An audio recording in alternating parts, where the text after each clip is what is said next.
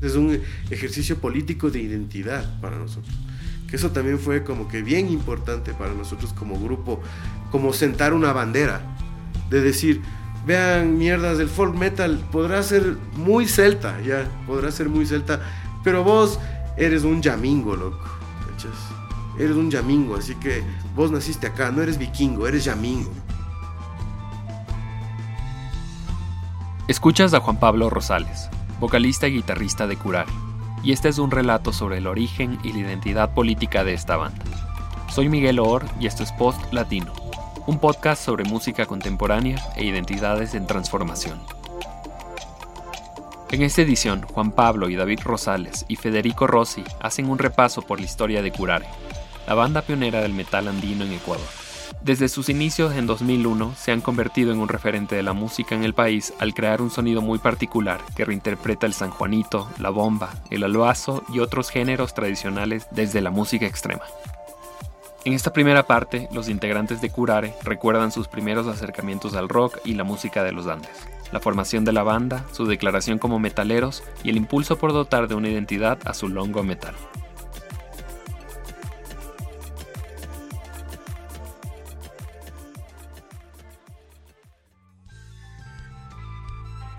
Yo soy Federico, soy el bajista.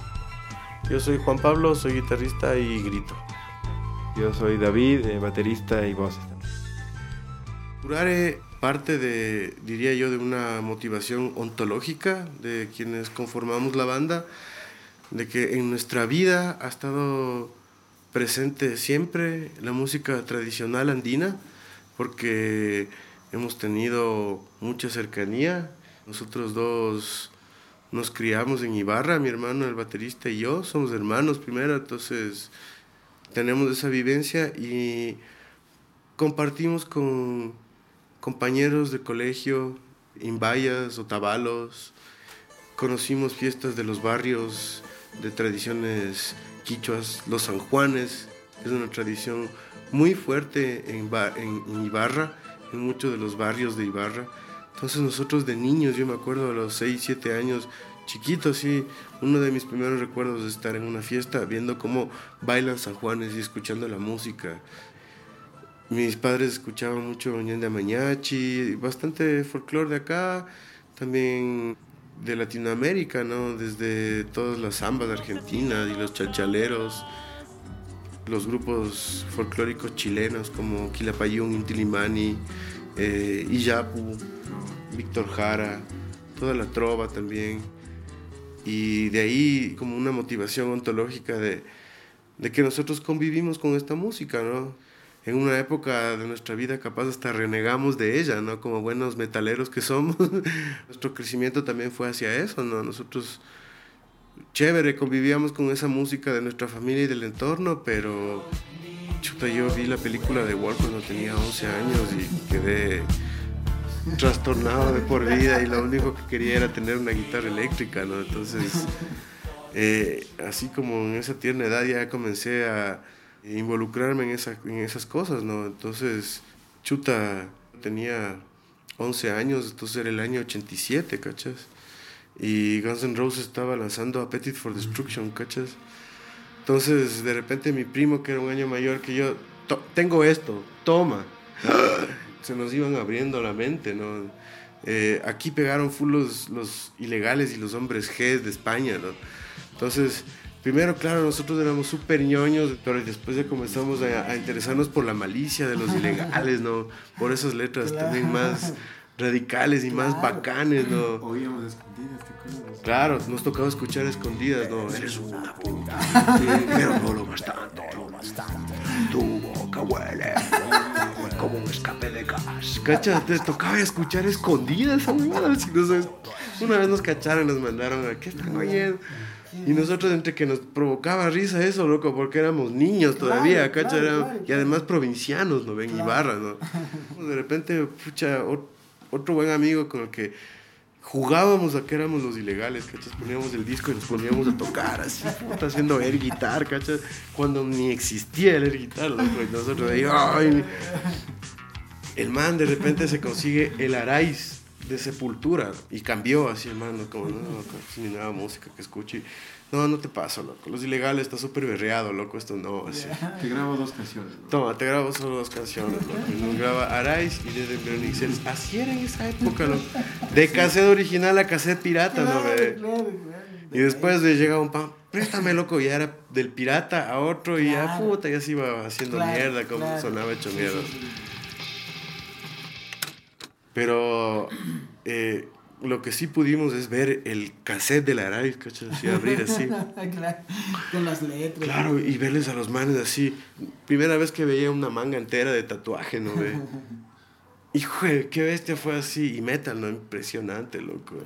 En ese año nos, nos salimos de todos los grupos religiosos en los que estábamos y se acabó toda la huevada esa. Y nada, ya nos declaramos metaleros y comenzamos a conseguir toda la música que podíamos. Fue todo un despertar para nosotros, ¿cachas? Pero después de jugar bastante a eso y de tener algunas bandas en las que tocábamos covers y todo, el rato ya de plantearnos de hacer eso fue como, no, pues loco, tenemos que ser los sepultura de, del Pinar Bajo, loco. Entonces dijimos, ¿cómo podemos hacer así algo que, una, una fusión, algo bien latino y bien andino? ¿no? A Juan Pablo y David, los hermanos y fundadores de la banda, se les unió Federico Rossi como bajista. Él es italiano y llegó a Ecuador en 1994. Bueno, vine de vacaciones y me quedé en Cayambe. Viví 12 años en Cayambe. Y mm, la cuestión es que yo tocaba en una banda en Ibarra, de covers y todo. Y después, bueno, ya dejamos de tocar y me quedé eh, en contacto con el guitarrista que se había venido a, a vivir a Quito. Fue ese amigo quien conectó a Federico con los hermanos Rosales. Entonces una noche me llama y me dice, ve, tengo unos par de hermanos ibarreños ve, para, para armar un grupo.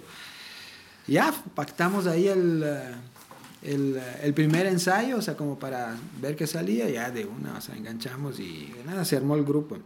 Las Mosquitas Muertas. Eso fue en el 97, exacto. ese.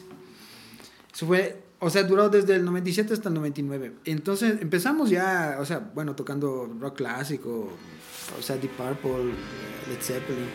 Em, pero de una ya empezamos a componer. Componer cosas nuestras. Y ya empezábamos a fusionar también la música andina. Ahí fue donde de pronto fue el embrión de lo que después fue Curare. Curiosamente, o sea, bueno, yo soy italiano y, y- y crecí en otro lado, pero yo también he crecido escuchando Intilimani. Para mí era un lenguaje que yo conocía, Entonces, bueno, empezamos a, a, fusionar. Me acuerdo que teníamos la, versión de El Aparecido de Intilimani. La versión de Intilimani de Víctor Jara y tiene como que full energía, ¿no? Y es. Tan, es un seis octavos. Y le dije, oye, ¿te imaginas esto así, con una batería, así pesado?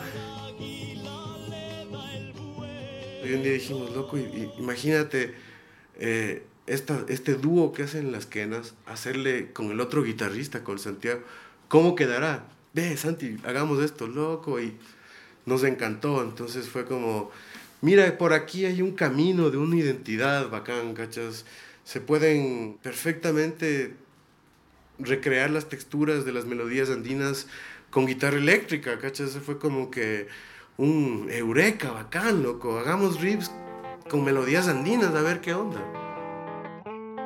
En ese proceso de los primeros ensayos, la banda quiso explorar aún más el tema de los sonidos andinos, incluyendo instrumentos de viento. Fue aquí cuando se sumó Eduardo Cando, uno de sus buenos amigos, quien tocaba la quena y la zampoña. Juntos empezaron a improvisar sobre algunas de las ideas base de la música que estaban componiendo.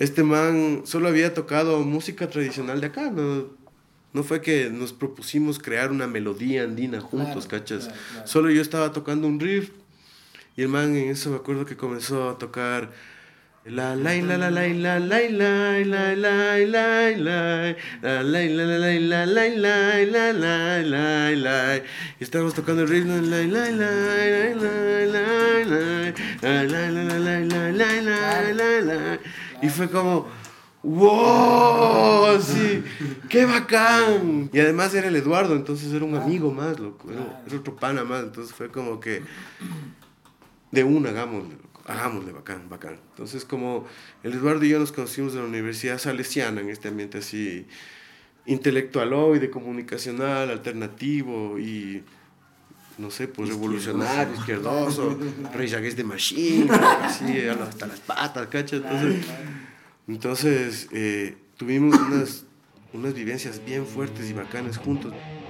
En el 2001, miles de indígenas se movilizaron hacia Quito para protestar contra las medidas del gobierno de Gustavo Novoa. Después de varios días de protestas, la policía desalojó a los manifestantes, quienes permanecían en el Parque del Arbolito. Cientos de ellos acudieron a refugiarse en la Universidad Salesiana.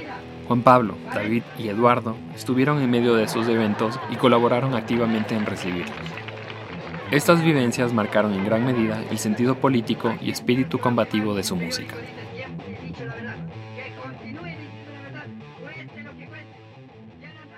Entonces el momento más cumbre de la noche fue que estábamos cantando coplas con los manes, dice que cuando eso te llega a nosotros y nosotros comenzamos, ellos tienen el poder y lo van a perder, tienen el poder. Y los manes, loco, estábamos hecho bomba, comienzan a colitarnos, loco, ¿cachas? Comienzan a gritar, esos tienen el poder y lo van. Loco, fue así un momento que nos marcó full. Los manes nos hicieron pinturas ceremoniales a cada uno, ¿cachas? Como que nos bautizaron así. Te vamos a hacer la pintura ceremonial, loco. Vos eres Amaro, así, la serpiente, me dijeron. A mí me, me, pintaron una cinta que era la unión de los pueblos. O sea, cada uno tuvo así como... Y ahí, como mi año ya tenía la idea del nombre, él, denos el permiso para usar este nombre. Y los manes como que... El curar, la fuerza del curar les acompaña.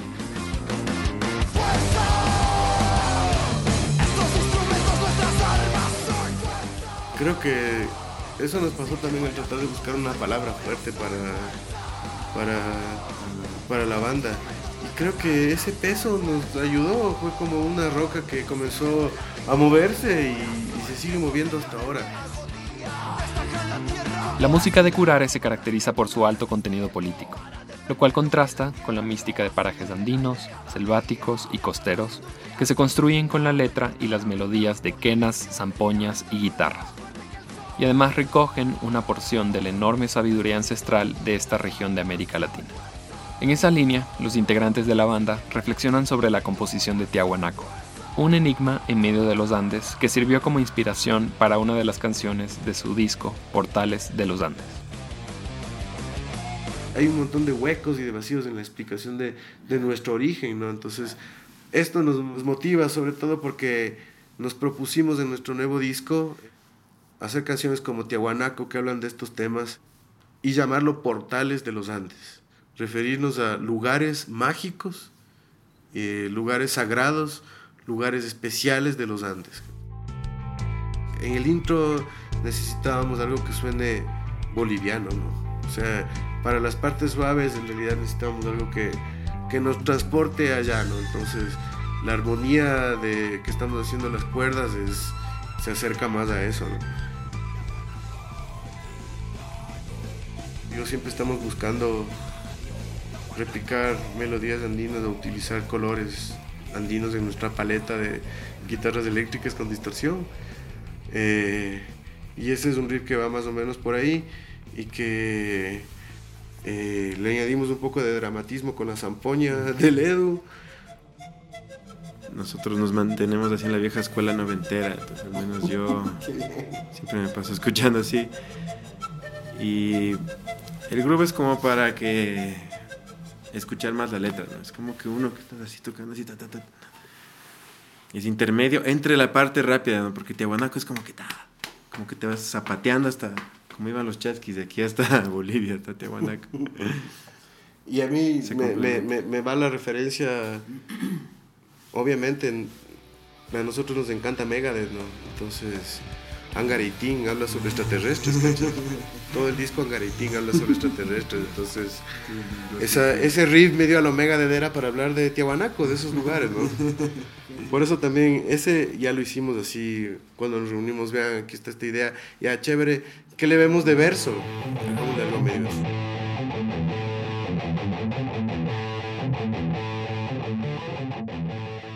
nos gusta provocar con algunas cosas, ¿no? Y provocar así en el sentido sac de la rocha del, del, del asunto, ¿no? Entonces, por ejemplo, decir que Tiahuanaco es un territorio liberado, ¿cachai? Es como políticamente fuerte, así nos interesa también eso. Tiahuanaco, altiplano, milenario. Tiahuanaco, territorio liberado. Tiahuanaco.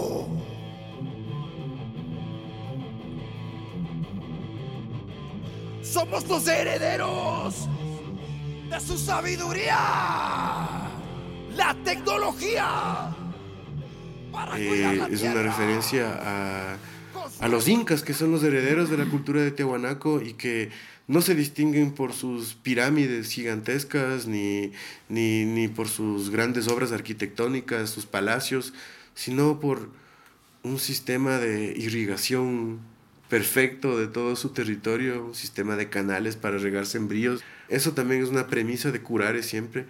Hay muchas cosas en nuestras culturas andinas y tradicionales que generalmente eh, la opinión oficial las desprecia, que nosotros creemos que son muy útiles y muy válidas, sobre todo para un mundo como el de ahora, ¿no? que, que necesita a gritos prácticas más saludables con el ambiente. ¿no? la tierra con su evolución de la conciencia.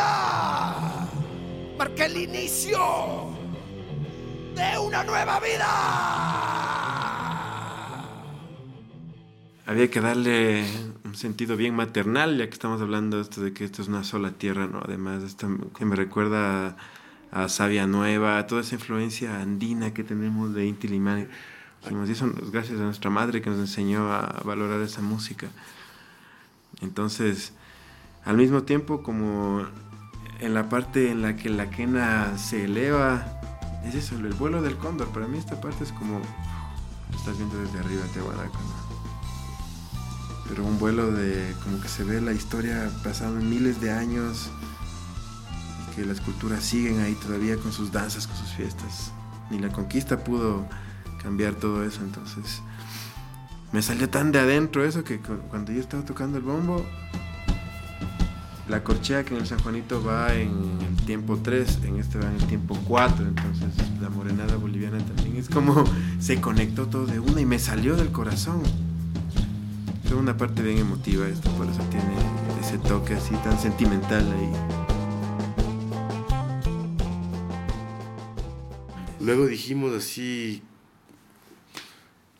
queríamos algo bien cercano, ¿no? Bien familiar, entonces tenemos que hacer una parte menor, obviamente.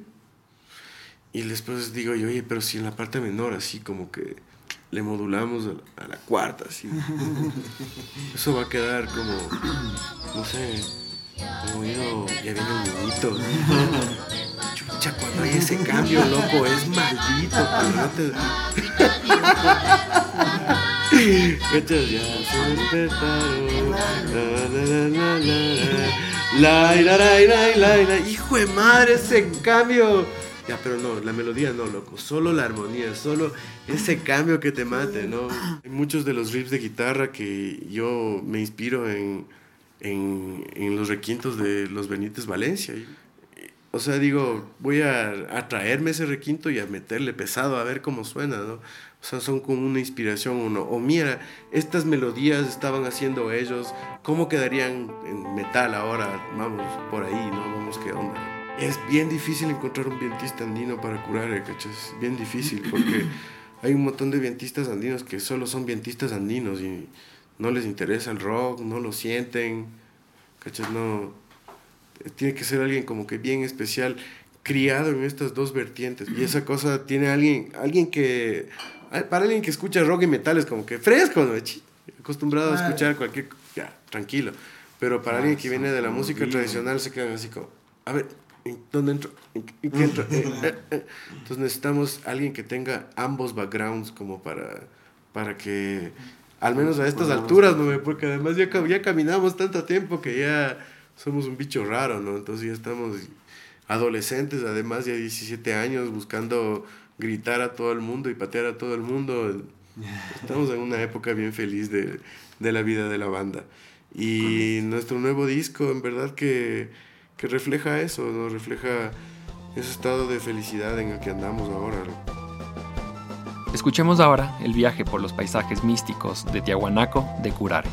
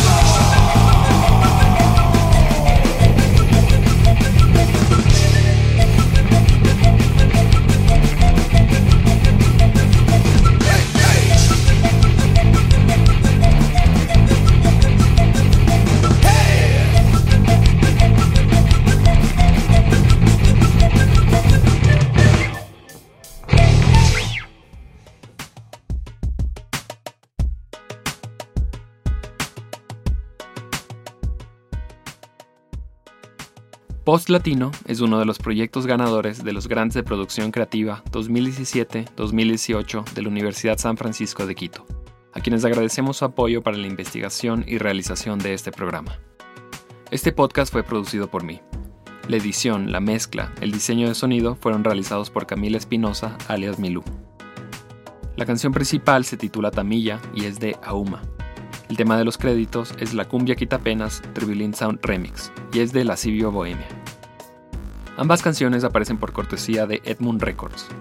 La versión de Tehuanaco proviene de una sesión en vivo producida por Wilson Bravo y Río Arriba Producciones, a quienes agradezco por su tiempo y contribución a este proyecto. En el podcast también se incluyen extractos de las canciones Fuerza del Alma de Curare, Carpuela de Ñanda Mañachi, Another Brick in the Wall de Pink Floyd, Welcome to the Jungle de Guns N' Roses, El Aparecido de Inti Limani, Eres una puta de Ilegales, Dead Embryonic Cells de Sepultura, Hunger 18 de Megadeth y el villancico ecuatoriano Ya viene el niñito. Finalmente gracias a Juan Pablo, David y Federico de Curare por su apertura y compartir las anécdotas detrás de Tiahuanaco. Mi nombre es Miguel Or. Gracias por escuchar y hasta una próxima edición.